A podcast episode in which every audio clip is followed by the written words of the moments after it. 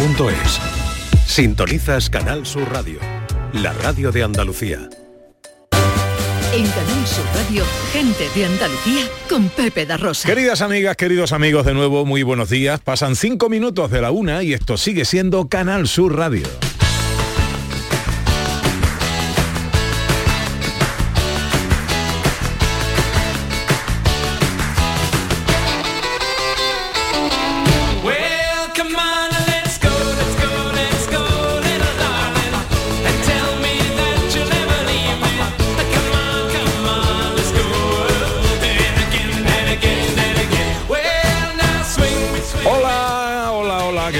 ¿Cómo están? ¿Cómo llevan esta mañana de sábado 10 de febrero de 2024?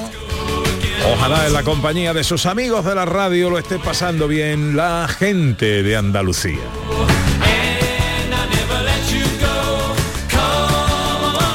Tercera hora de paseo, tiempo para la mochila.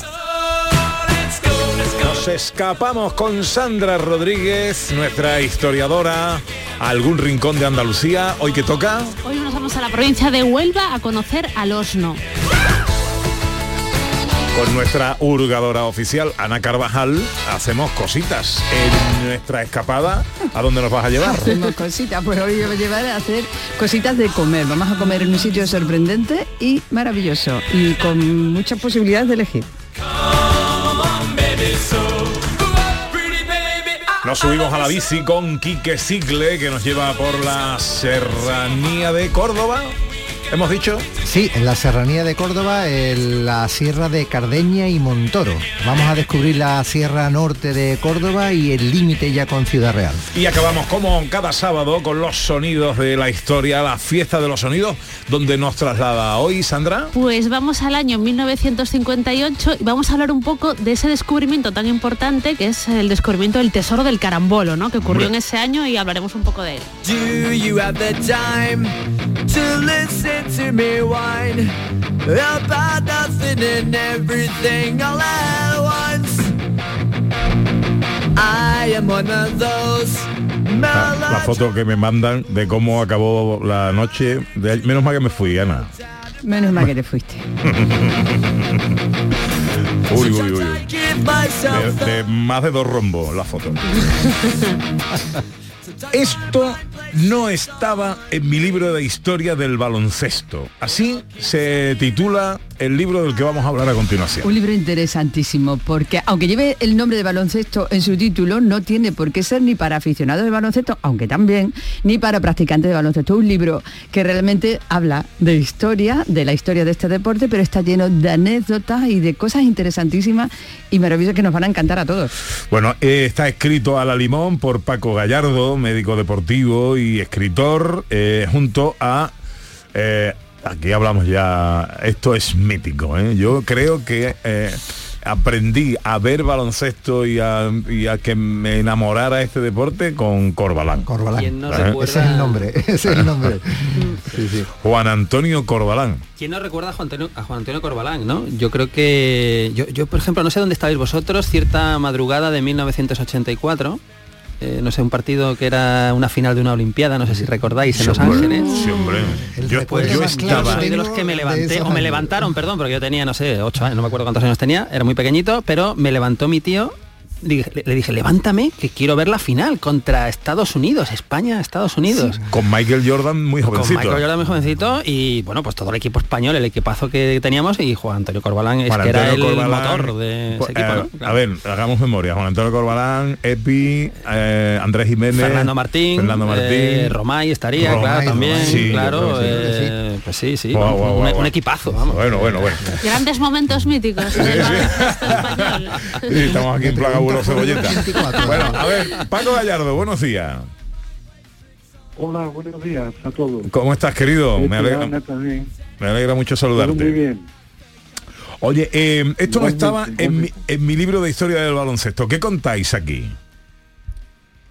Bueno, eh, contamos, como bien ha dicho Ana, contamos historia del baloncesto, pero también el baloncesto tiene una épica que, la conoce muy bien Juan Antonio Corbalán, es decir, muchos campeonatos del mundo, Olimpiadas, campeonatos de Europa, con el Real Madrid, pero también tiene una lírica, una literatura que todos los que hemos jugado al baloncesto pues conocemos son pequeños, los pequeños detalles como pueden ser quién fue tu primer entrenador, quién te llevó a tu primer partido, que, que por qué elegías ese número la camiseta, camiseta, es decir, una serie de, podemos decir, de pequeña literatura del baloncesto. Y luego contamos muchas anécdotas de jugadores importantes de baloncesto y, y no menos importantes.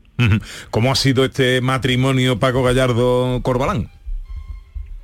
Pues eso surgió de, de una, en una cena de un congreso médico de medicina deportiva y dijimos que por qué no escribíamos un libro juntos y nos pusimos a ello.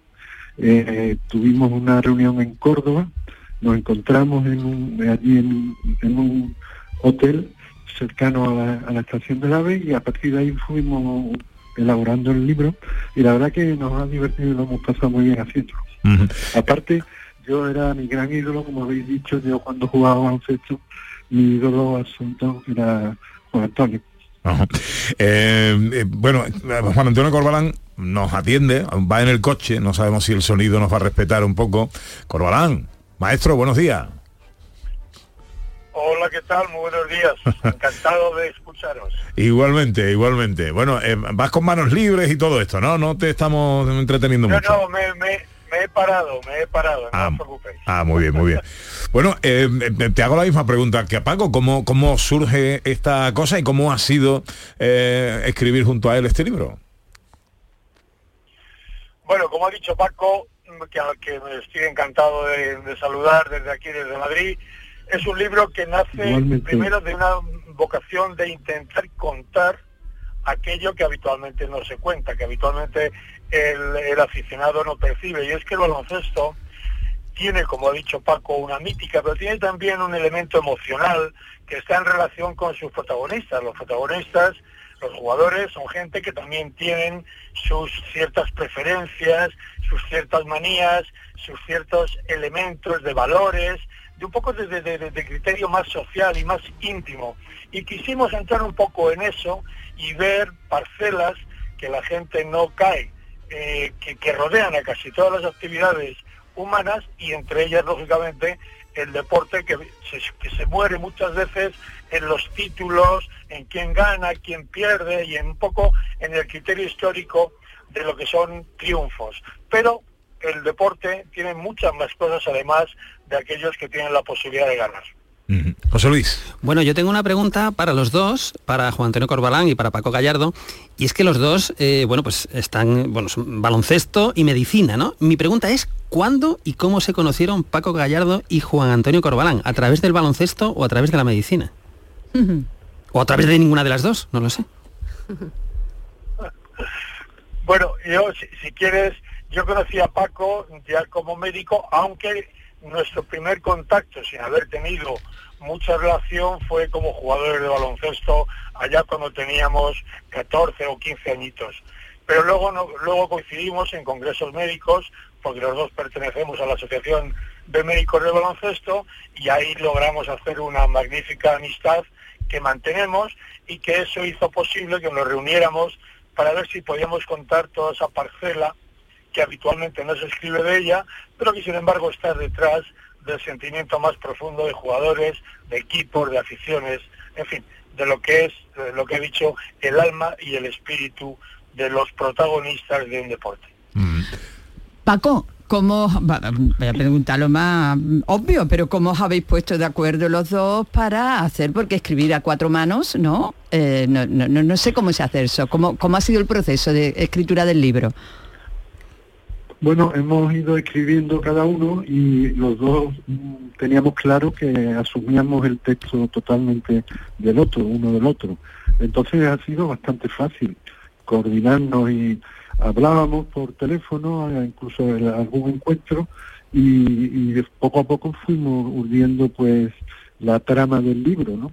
Eh, el libro también tiene una serie de homenajes a determinadas personas, por ejemplo, hay un capítulo de, dedicado a, a Chinche La Fuente, fue jugador del, del estudiante del Caja San Fernando, que bueno, que está abanderando una lucha contra las enfermedades raras que padece Carmen, su mujer, y ha utilizado los valores del baloncesto para hacer un equipo de asistencia a su mujer, con sus dos hijos y algún cuidador más, y eh, se basa en, la dirección de equipo que él lo hacía también como jugador, pues lo hace para que a su mujer esté perfectamente atendida. Entonces, esto es un ejemplo de para qué sirve el baloncesto, para eh, unos valores que luego te sirven eh, para toda la vida en determinados ámbitos.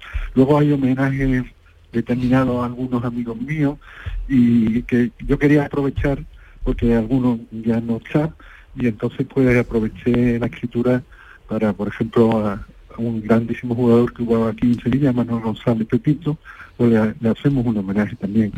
Y en general a, todo a, todo el que, como has dicho muy bien, Ana, que aunque no juegue a baloncesto o no haya jugado, pues le guste en el baloncesto.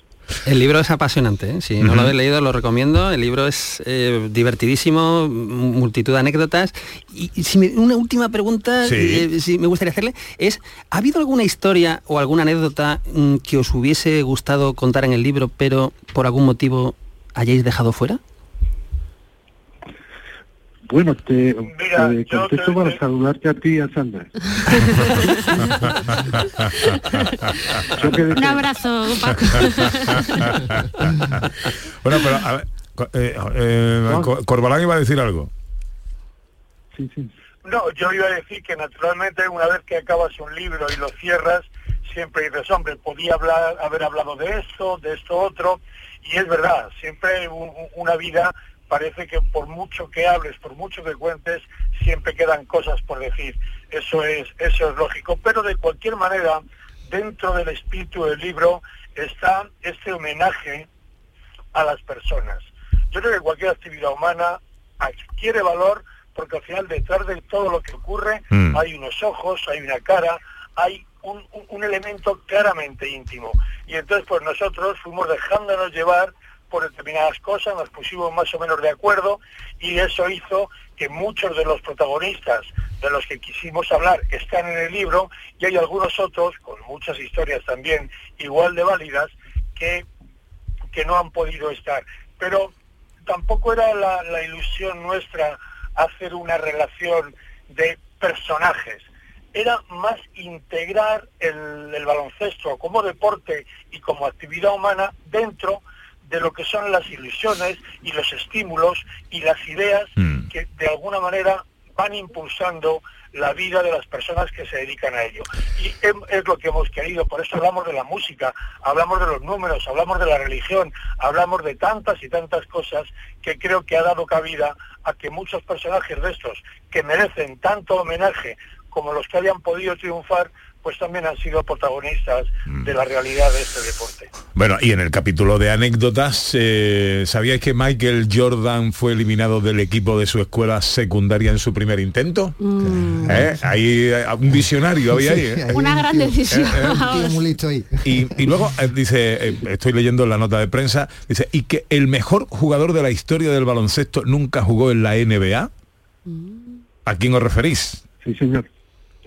Sí, eh, a un mítico jugador de baloncesto callejero en, Nueva York que, mm, pues bueno, desde muy joven se dedicó a la delincuencia, eh, traficaba con drogas y tal, y, le ganaba, ganaba mucho más dinero en la calle que lo que le ofrecían, por ejemplo, los Lakers. Rechazó un contrato de los Lakers porque decía que eso lo ganaba él eh, en dos días en la calle, ¿no? Entonces, cuando Abdul Jabbar le, eh, se retiró, le preguntaron, está en YouTube se puede ver el vídeo, ¿cuál es el mejor jugador de la historia del baloncesto? Y él pues habló de este jugador que, le, tenía un mote, no recuerdo exactamente ahora mismo el nombre, y se refirió sin duda y dijo que ese era el mejor jugador de la historia del baloncesto.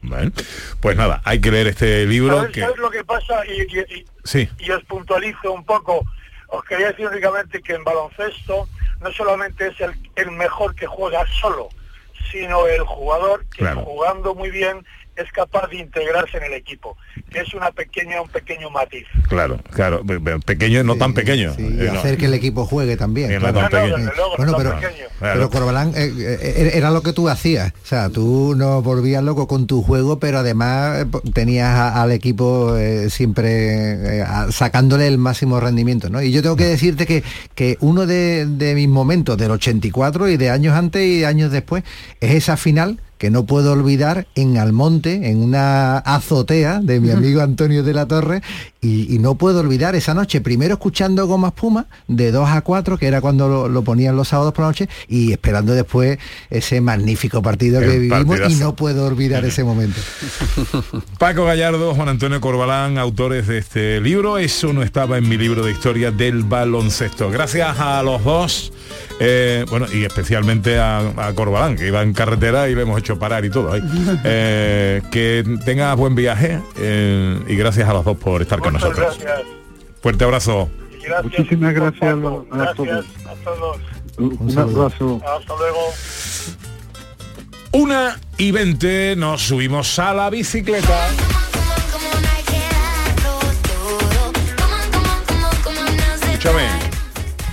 Es tarde.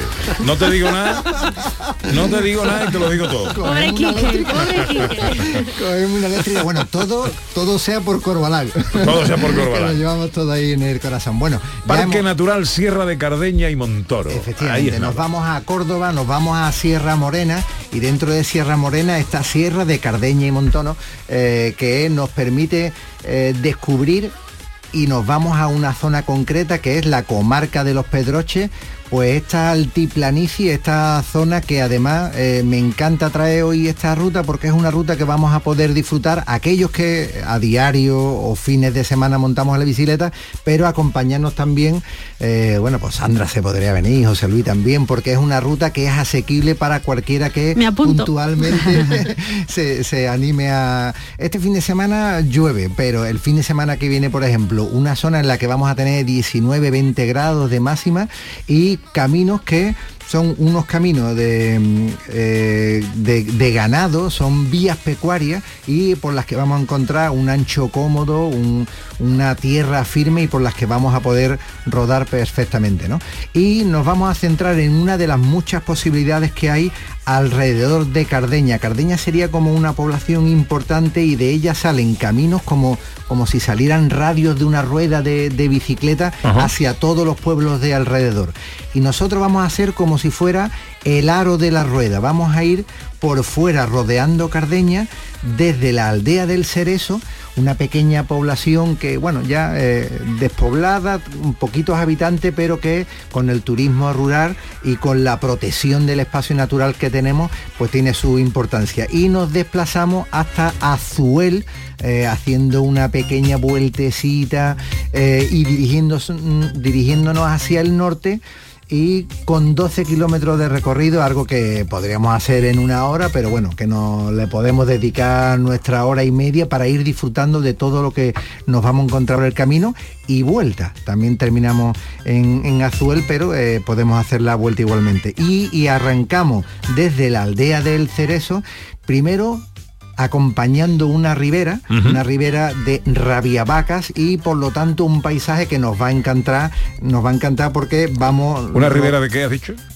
Rabiavaca se llama el arroyo. Se llama. Sí, Rabiavaca, sí. Rabia creo que es un, prefijo que se utiliza para nombrar una y lo de vaca quizás por el ganado. Eh, estas tierras eh, las vamos a utilizar mucho para ganadería. Eh, vaca, cerdo, oveja. Y ahora os voy a contar además cómo arranca esta, esa dedicación en, esta zona. ¿no? Y por lo tanto nos encontramos con álamos, con fresnos, estos árboles que tornan estos si no le pone fresno, eso y va cuesta abajo. Ahí corremos el riesgo, pero no, no, este camino es llanito, así que con fresnos o sin fresnos, podemos Muy bien. No, no, tú no incidas, no, tú a lo tuyo, tú a lo tuyo. bueno, continuamos por esta zona, de, arrancamos por esta zona de Ribera, mejor dicho, estos caminos pecuarios, una llamada de atención sobre alguna valla que nos podamos encontrar que puede delimitar alguna finca de otra y podemos abrirla, podemos cruzarla, no nos la vamos a encontrar cerrada, pero por favor volvemos otra vez a cerrar para que el ganado cada uno siga en su sitio. ¿no? Y rápidamente nos, entramos, nos adentramos en una zona que vamos a llamar de los madereros. Tenemos una ribera, tenemos el cortijo un cortijo victoriano, otro de los madereros, las casas donde vivían, y es que hace 100, 150 años llegaron aquí estos pobladores que eh, se dedicaron inicialmente a limpiar lo que ahora nos encontramos con esta dehesa, que son eh, árboles con cierta distancia, pero en aquel entonces había una gran densidad de árbol y bueno, y una cantidad de matorral. Bueno, pues aquí era donde habitaban estos madereros que limpian y hacen que podamos dedicar toda esta tierra al ganado, ¿no? Y con unas vías eh, pecuarias y caminos que vamos a poder disfrutar con la bicicleta.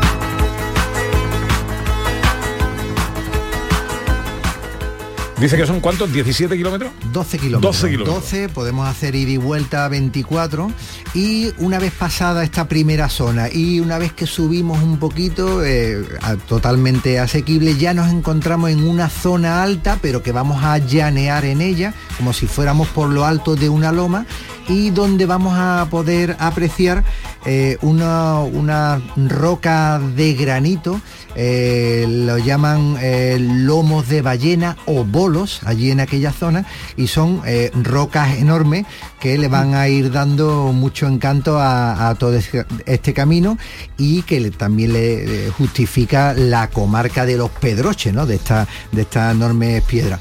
Un poquito más adelante vamos a cruzar un par de un gaseoducto y una línea de alta tensión que nos van a indicar que ya vamos llegándonos, vamos llegando a la zona de Azuel, donde acaba la primera etapa para después volver.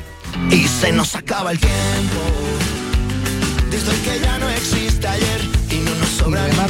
Pepe, esta, esta ruta eh, para, para olvidarnos de Despeñaperro como puerta de entrada a Andalucía, ¿no? La gente ahora eh, tenemos Despeñaperro como ya eh, dejamos la meseta, pero antiguamente y hasta el siglo XVIII que se abriera este paso de Despeñaperro era por esta zona, por la zona de Córdoba y directamente a Toledo por donde eh, unía, se unía la capital del reino, Madrid, con el puerto más importante que tenía España, que lo tenía en Sevilla. ¿no?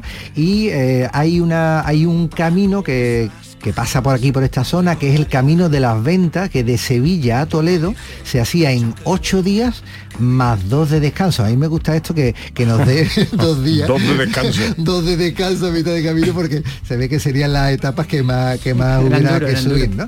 Y, y esta zona, pues, la podemos descubrir haciendo rutitas como esta que proponemos hoy desde la aldea del Cerezo a Azuel. Pues eh, ruta en bicicleta por el Parque Natural Sierra de Cardeña y Montoro. Una y 27. Enseguida nos vamos de escapada con Sandra Rodríguez.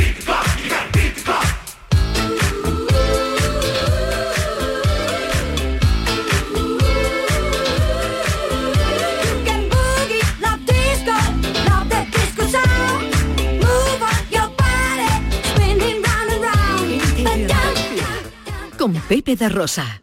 Este domingo, después del deporte, llega el humor y la diversión con el show del comandante Lara. Si crees que lo has escuchado todo, tienes que seguir el programa. No te vas a arrepentir. El mundo más absurdo y divertido de Luis Lara, que siempre, siempre te hace reír. Los domingos, a partir de la medianoche, el show del comandante Lara. Contigo somos más Canal Sur Radio. Contigo somos más Andalucía. Este sábado no juegan los equipos andaluces de primera división. Pero sí los de primera federación. Y en la liga femenina todo un Sevilla-Barça. Y en baloncesto el Unicaja Málaga pelea en la cancha de Obradoiro. Vive el deporte andaluz hoy sábado desde las 3 de la tarde en la gran jugada de Canal Sur Radio con Jesús Márquez. Contigo somos más Canal Sur Radio. Contigo somos más Andalucía. Gente de Andalucía con Pepe de Rosa. Una vereita alegre, con luz de luna o de sol, tendía como una cinta con su lado de arrebol. Arrebol de los geranios y sonrisas con rubor. Nos colocamos la mochila a la espalda, viajamos por Andalucía con nuestra historiadora Sandra Rodríguez, con nuestra hurgadora Ana Carvajal. Recuérdanos Sandra, ¿dónde nos escapamos hoy? Viajamos a Alosno, en Huelva.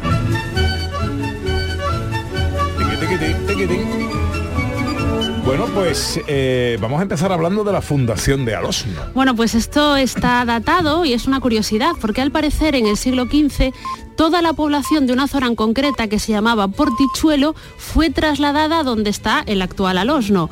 El motivo era porque la zona no era muy correcta para el hábitat humano ni animal por un tema de aguas y de contaminación o de problemas en el consumo.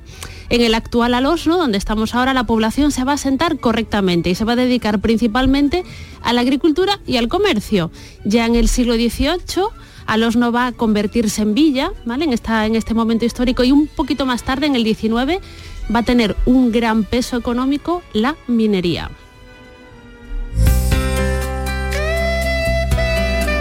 Vamos a hablar precisamente de eso, ¿no, Sandra? De cómo la historia de Alosno está vinculada a la minería. Sí, durante el siglo XIX y XX todos los habitantes de esta comarca, no solo de Alosno, sino de toda esta zona, va a estar, van a estar vinculados estrechamente a la minería.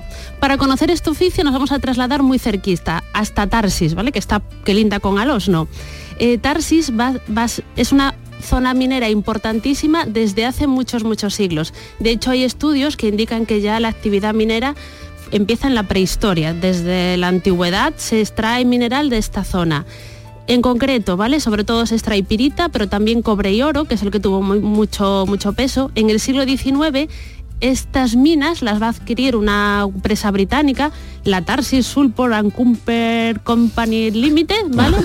Y se va a dedicar a trabajar en esta zona. No te pediré que lo repita. No, por favor.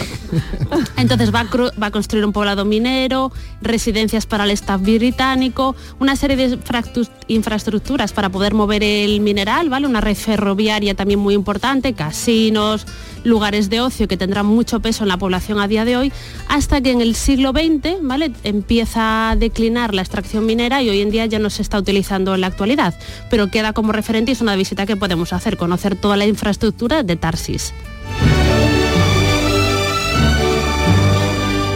Y bueno, Estamos en Alorno y evidentemente y como patrimonio inmaterial no podemos dejar de hablar del fandango. Exacto.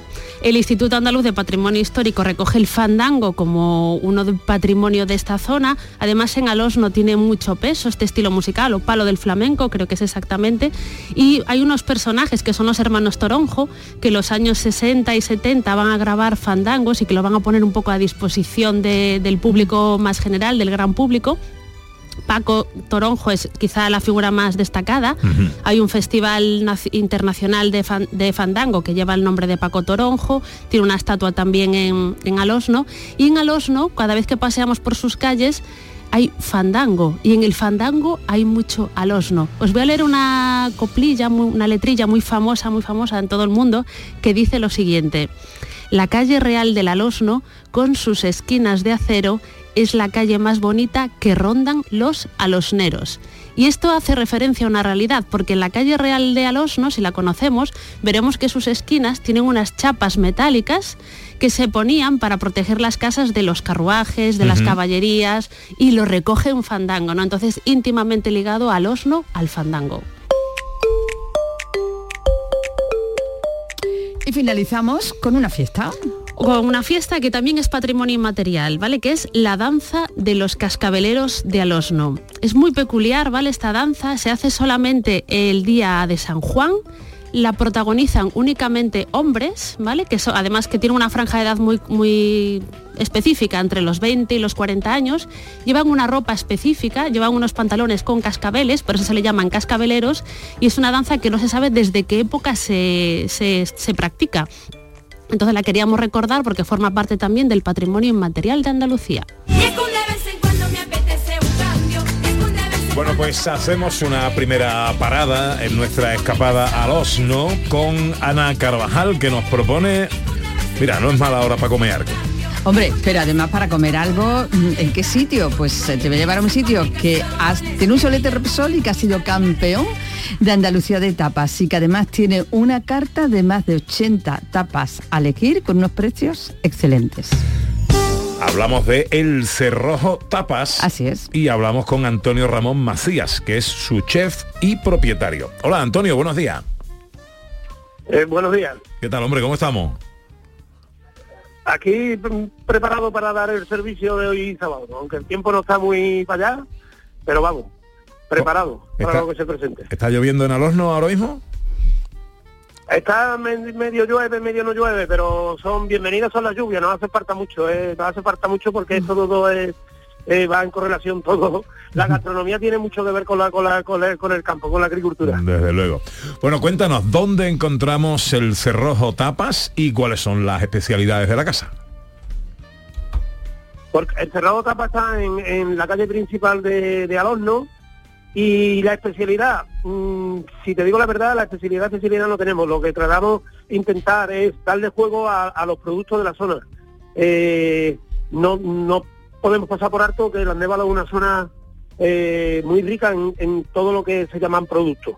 Eh, si te digo, la Organización Mundial de la Salud anualmente o bien anualmente saca un, una lista de 10 superalimentos, de 20 superalimentos y, y el Andévalo, que es donde nosotros nos encontramos, donde se encuentra el horno, posee 16. Pues haciendo uso de esos 16 alimentos, imagínate lo que podemos elaborar. Mm. productos de calidad, productos de la zona, una revisión con creatividad por tu parte y de ahí salen pues un montón de fórmulas y de combinaciones que dan para esa lista enorme de tapas que no sabe uno qué elegir, ¿no? Exacto, aquí eh, en este tiempo es, típico las setas, eh, son innumerables las setas, Huerva micológicamente en la región, es la provincia de España más rica, y, pero sobre todo aquí lo que se lleva más es el gurumero, que es la manita ponderosa, que, ahora estamos en tiempo de, Y después, como no, todo lo derivado del cerdo y, el cordero de Andévalo, que eh, aunque no tenga, no esté reconocido administrativamente, eh, todos los grandes chefs de España reconocen que es uno de los majares que hay que se dan en esta zona. Antonio, esa lista de 80 tapas va variando según la época o se mantiene estable o cómo es? No, no, la cambiamos, lo vamos cambiando continuamente, menos en, épocas donde tenemos mucha acumulación de fiesta, a lo mejor eso lo dejamos tranquilo porque eh, para no cansar a la gente, pero generalmente vamos cambiando unas salen, otras entran, según la estación del año, cuando llega el verano ponemos tapas más, más de, verano, más fresquitas, mm, vamos jugando con, con lo que demanda el, cliente y con lo que con el producto que da la tierra. Bueno, y, si nosotros vamos ahora para allá cuando termine el programa, eh, que yo invito al equipo y eh, dinos tres tapas que hoy. Claro, yo sé que tú vas a decir, no, cualquiera, no, de hoy, tres tapas que nos recomendaría. Hoy, ahora mismo. Ahora mismo. Pues mira, pues ahora mismo, como, como siempre, eh, yo digo siempre, la, última que sale es como un niño que sale el último que sale. Esta semana hemos puesto una, una, una sopa de tomate con un huevo escarfado y una papada ibérica. Oh. esa podría ser una. Esa podría ser una. Después te voy a, te voy a poner la que la que con la que ganamos el, el, el campeonato de España de el campeonato de Andalucía de etapa que es un falso lado de grumelo ¿vale? Eso para mí. Hace un, eh, un traspantojo, eh, pero es un, no, no un helado, es caliente y es como un paté de gurumelo con, con, con derivados del cerdo ibérico también, acompañado de derivados del cerdo. Y después, eh, la que más vendemos es un champiñón relleno de ventresca de atún, mm. napado con un alioli ligero, consumo de piña, reducción de vino del condado de Huerva y una salsa verde. Madre mía. Vale, yo con, eso, con eso Con esas ¿eh? tres yo creo que iréis bien. con esas tres, con esas tres va, a ir, va a ir preparado. Antonio Ramón Macías, chef y propietario de El Cerrojo Tapas en Alosno, el lugar donde nos recomienda parar Ana Carvajal en nuestra visita a Alosno. Muchas gracias, amigo, por atendernos. Que tengas buen fin de semana. Muchísimas gracias a ustedes igualmente.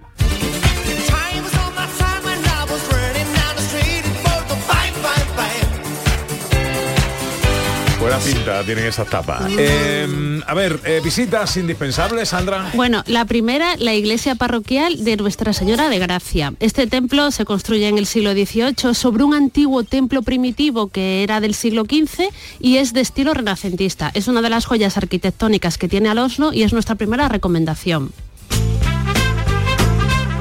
Segunda parada. La ermita del Señor de la Columna. Es un edificio del siglo XVI, el edificio más antiguo que tiene al Osno hoy en día. Está situado en la calle Real y destaca su fachada blanca.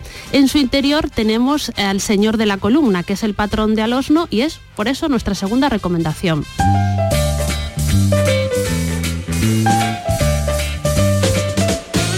¿Y la tercera visita? El convento de la Congregación de Santa Ana. Aunque digamos convento, realmente es una casa-palacio preciosa que fue donada por la condesa de Barbate en el año 1951 a esta congregación religiosa. Tiene una fachada muy sencilla de dos plantas, eh, con balcones en la parte superior y se remata con una curiosa espadaña que tiene un pequeño retablo cerámico que aparece la imagen de Santa Ana enseñando a leer a la Virgen. Entonces recomendamos también acercarnos a ver este convento de la congregación de Santa Ana. Pues ahí están las tres visitas indispensables que nos recomienda nuestra historiadora nuestra escapada a Alosno, la iglesia parroquial de Nuestra Señora de Gracia, la ermita del Señor de la Columna y el convento de la congregación de Santa Ana. La que revive a la poesía en cuanto el día se muere. A su ventana me asomo.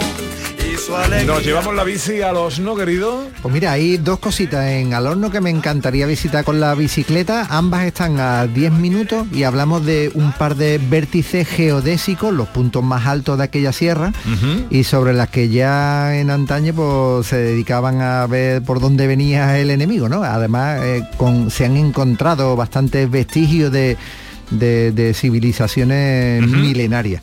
Y pues uno de ellos es el vértice geodésico Juré y el otro Los Guijos. Y si nos fuéramos al norte nos encontramos con las minas de Tarsi, que también sería una visita. Hay que llevarse la bicicleta a Alosno, por supuesto. ¿Alguna cosita más, eh, Sandra? Pues si quieres te digo el gentilicio de Alosno, que es alosnero, alosnera. Ole. Carnaval, la que Picasso describió y con la que Lorca pintó. Cada semana un rincón de Andalucía para enamorarnos más si cabe de nuestra tierra. La del amargo salero, elegante sin arreglar, millonaria sin dinero. La que revive a la poesía en cuanto el día se muere. Es nuestra escapada con Sandra Rodríguez, 18 para las 2.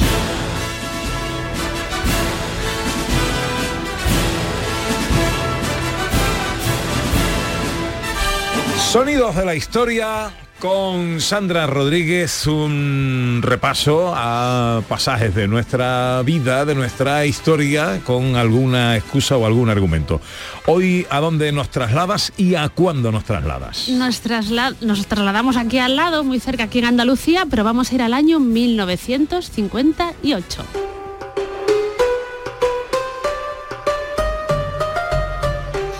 Vamos a hablar del tesoro de Encarambolo, uno de los mm, hallazgos arqueológicos más importantes de la historia, quizá de la humanidad, ¿vale? No nos vamos a centrar solo en Andalucía o en España. Y que tiene que ver mucho este hallazgo con la Real Sociedad de Tiro de Pichón de Sevilla. Vale, esto fue un hallazgo casual. Esta Real Sociedad de Tiro de Pichón de Sevilla se dispuso el 30 de septiembre de 1958 a hacer una ampliación o una construcción para, bueno, para utilizarla, ¿no? Para sus actividades de tiro, entiendo. Y resulta que un señor, ¿vale? Un, un obrero, uno de los albañiles, que se llamaba Alonso Hinojo del Pino, encontró un brazalete de oro. No le dio mucha importancia porque no sabía muy bien lo que tenía entre sus manos y además le faltaba un trocito. Al, y entonces dijo, vamos a seguir excavando a ver si aparece esta, esta- trocito? ese trocito que falta. Entonces los otros compañeros se pusieron a ayudarle en plan entre todos. Pusieron a excavar ahí y de repente encuentran una vasija de barro llena de joyas que tampoco, por supuesto, porque yo, yo me pondría en su lugar y a lo mejor no los identificar, creían que eran como joyas falsas o recreaciones de joyas antiguas, no le dieron el valor que tenía.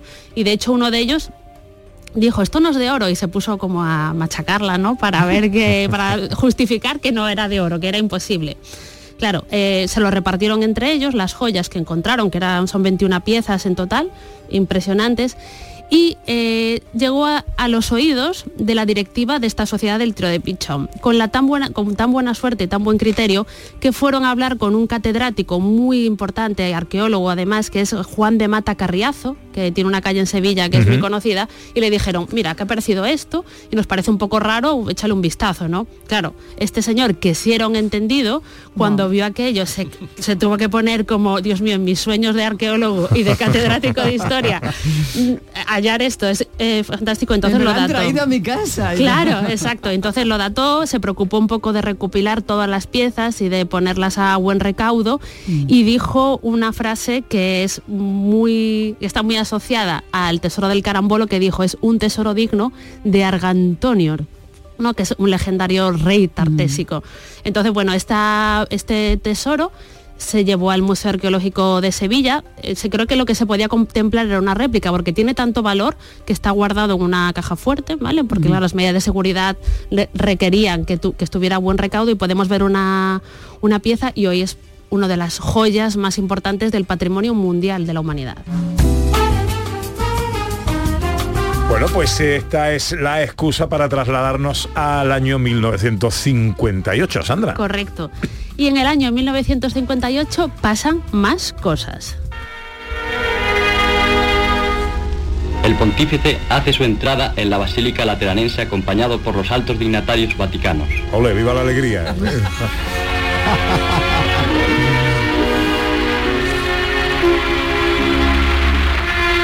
Bendice el sumo pontífice a los miles de fieles que asisten a la ceremonia. Bueno, es que en el año 58 eh, uno de los momentos más importantes que ocurrieron ese año fue la llegada al papado de Juan XXIII, ¿no? que es uno de los papas míticos de la Iglesia, porque aparte fue un papa que ya se le conocía como por la tele tenía mucha trascendencia pública. Eh, fue papa durante muy poquito tiempo, entre el año 58 y el año 1963, pero fue un papa muy querido y aparte hacía cosas como ir a dar misa a pequeñas iglesias, muy en contacto con los fieles, ¿no? que parece que perdió un poco ese áurea de importancia. ¿no? Juan XXIII fue un papa importantísimo y se subió a este a ser papa en el año 1958. Elección musical de, perdón, Ana Carvajal.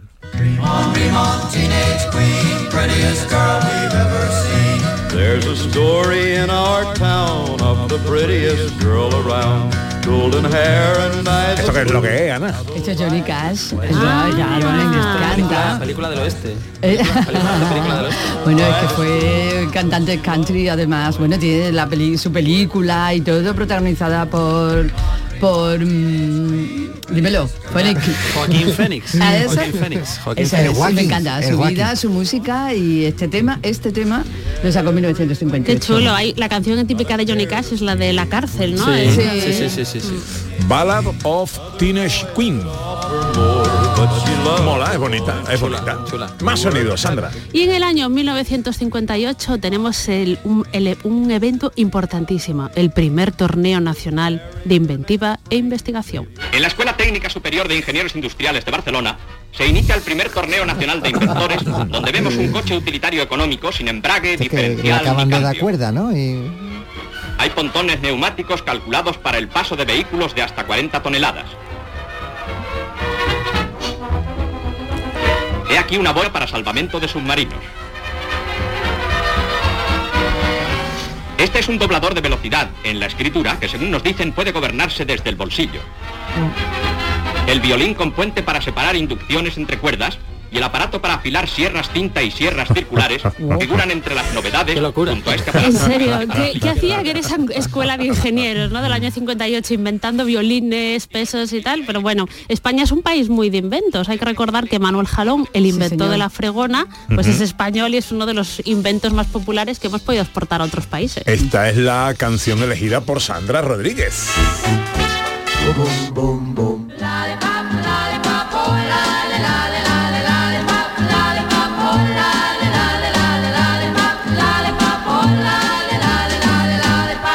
Lollipop. Bueno, pues es que me gusta mucho y además es una canción que cierra pelis de terror. Eh, es una canción que el año, el año pasado, eh, una de las mejores películas de terror, que era Smile, la película bueno, que tiene momentos mm, tremendos, pues acababa con esta canción. Para relajar, Sí, para relajar la tensión. claro, ja, ja, ja, te echas unas risas después del mal trago. Más sonido, Sandra. Oye, es- ¿no os imagináis lo que llegó en el año 1958 a España? Lo vamos a escuchar. Inaugura el jefe del Estado el supermercado de La Coruña, cuyas instalaciones recorrería en unión de sus acompañantes. La implantación por la Comisaría de Abastecimientos, primero en San Sebastián, Bilbao, Gijón y ahora en La Coruña del supermercado, significa un notable ahorro en los presupuestos familiares gracias al sistema directo de autoservicio. Los artículos quedan notablemente Sistema directo de autoservicio. Llega al supermercado en el 58. Claro, que parece que han estado ahí siempre, ¿no? Porque ya estamos muy acostumbrados, pero es verdad que yo todavía lo recuerdo cuando era pequeña y creo que todos los que estamos aquí, las tiendas pequeñitas de barrio con su mostrador y un señor... Los almacenes. Sí, pues al parecer esto en el año 58 empezaron a popularizarse, supongo que en medida de ofrecer precios más económicos por un momento de crisis en España bastante importante. Todavía estábamos ahí con los coletazos de la recuperación después de la guerra civil.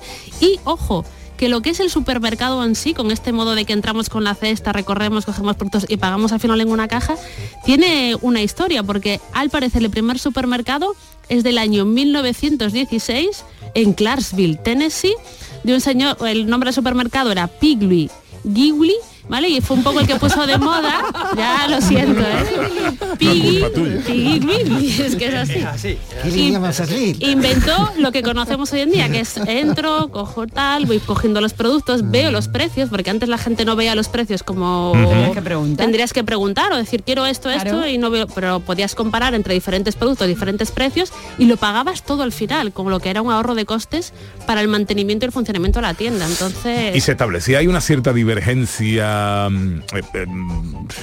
de costumbres o, o cultural, porque eso nos llevó a comprar para almacenar. Justo en el tiempo en el que las casas empezaban a hacerse más pequeñitas y no había tanto sitio de almacenamiento, ¿no? No había. ¿eh? no había las cenas Como ni cosas de estas, ¿vale? curioso. Esta es la canción que ha elegido nuestro director.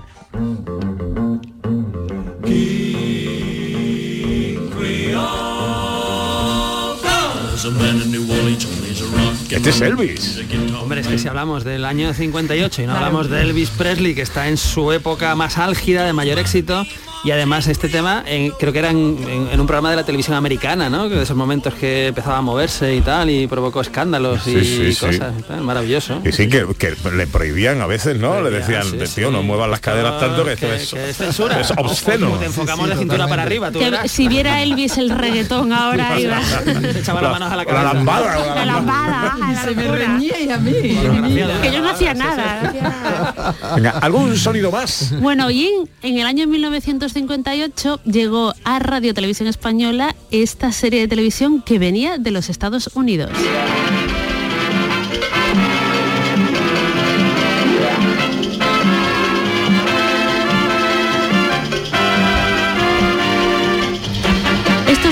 Valentín, ¿sale? Se llamaba I Love Lucy, que no es muy conocida porque se puso en España un- hace muchos, muchos años, ninguno de nosotros la recordamos.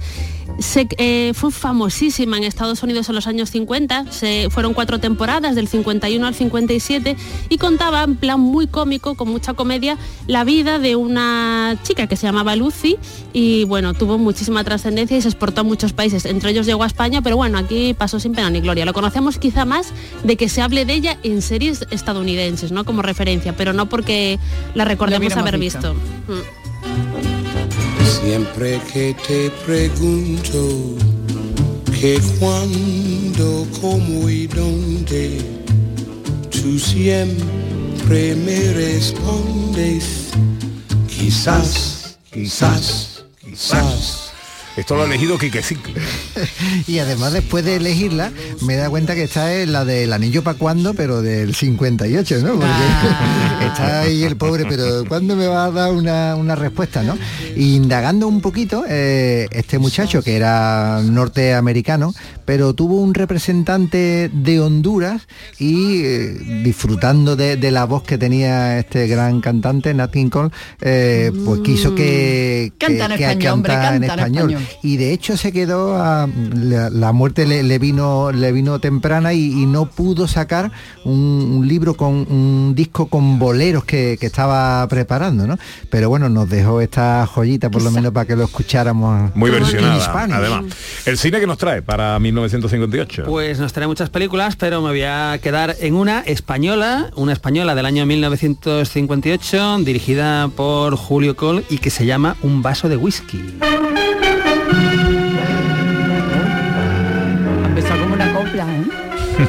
Cine, cine negro, cine, negro, eh, de Julio Col con Rosana Podesta y Arturo Fernández, que en esa época tiene una serie de papeles turbios, en blanco y negro, maravillosos, y que además el mismo Arturo Fernández hace años nos recomendaba eh, pues a nosotros mismos, que creo que por ahí tenemos el documento. Le escuché sobre Distrito Quinto y efectivamente tiene, tiene razón, es una de las, de las obras maestras del cine negro de Julio Col. Para mí, este Julio Col, y como él bien sabe, para mí ha sido uno de los mejores directores de aquel entonces, ¿no?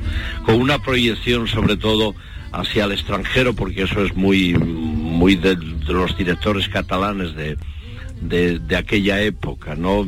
Más luego eh, me concedió después de Distrito Quinto un vaso de whisky que también es una obra maestra. Bueno, pues ahí está. ¿eh? Eso fue en la calle de en medio. En la calle de en medio, pues sí, sería hace ya unos años, pero, pero ahí estaba hablando de estos peliculones del cine negro español. Bueno, eh, no me queda tiempo para el repaso musical, pero mira, esto fue canción del verano 1958. improvviso venivo dal vento rapito e incominciavo a volare nel cielo infinito. Volare. Oh. ¿Qué va a hacer hoy Quique? Bueno, voy a rescatar a Susana y Cayetana que están con los trajes de gitana ya ahí a tope. Mm. no, respetan, ni el carnaval. y vamos a irnos a almorzar por ahí. ¿Qué va a hacer Sandra Rodríguez? Pues hoy por la tarde parques y jardines, pero hoy a la noche voy a ver los Goya, que estoy muy emocionada. Es, un evento en nuestra casa, ¿vale? Ver los Goya, palomitas y no sé, Coca-Cola y cosas de estas. ¿Qué va a hacer Ana Carvajal? Hoy voy a comer con unos amigos. Ah, mira, mira. Y luego igual vamos a la ópera y todo. Y nuestro director eh, es que tiene un chiste inquietante con el que terminar el programa de hoy. Pues, pues muy inquietante, muy inquietante. Se abre el telón, se abre el telón y vemos, eh, vemos un plato clásico italiano de espagueti ahí, pero con muy poca carne. Se cierra el telón ¿Cómo se llama la estrella de la música? ¡Ah, la sé! ¿Eh? ¿Cómo lo puedes saber? Yo no lo sé, yo no lo sé. No. Ana. Por McCartney. Pon McCartney, pon McCartney, pon McCartney, pon McCartney. No le apostaría que lo no son para mí. Super Dios mío, Dios mío. Qué duro, qué duro esto. ¿Qué vamos a hacer con esto? Y no te falta compañía para ser feliz. Y me salió el tiro por la culata. La mirada me delata. La apuesta ya la perdí. ¿Y ahora qué?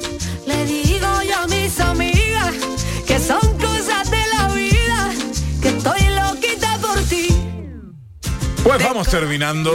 Eh, vamos a saludar al público, ¿no? Distinguido público que ha venido, que son amigos vuestros, ¿no? Sandra, José Luis. Sí, Rocío y Ángel, que hablamos tanto de la radio, nos escuchan tanto que querían venir a vivir la experiencia de lo que era hacer el programa de la radio. Se han arrepentido, ya no vienen más, ¿no?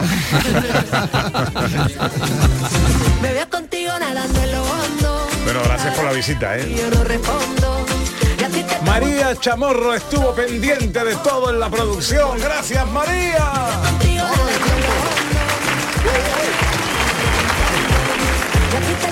El gran Javier Reyes al mando de los mandos. No quiero andarte contando de guerras perdidas ni Ahora se quedan con la información en Canal Sur Radio. Por la vida sumando estrategias para que no te vayas despeinarte los días a risas y besos Nosotros volveremos mañana, si Dios quiere, será a partir de las 11. sin darnos ni cuenta. Ojalá estén todos ahí. Y me salió el tiro por la culata, la mirada me delata, la apuesta ya la perdí. ¿Y ahora qué? Le digo yo a mis amigas que son Disfruten de esta tarde, que sea como sea, será hermosa, si ustedes quieren. Tengan cuidadito en la carretera, si es que van a coger el coche. Infórmense a través de la DGT de los posibles cortes e incidencias que pueda haber en el tráfico. Sean inmensamente felices, amigas, amigos. Adiós.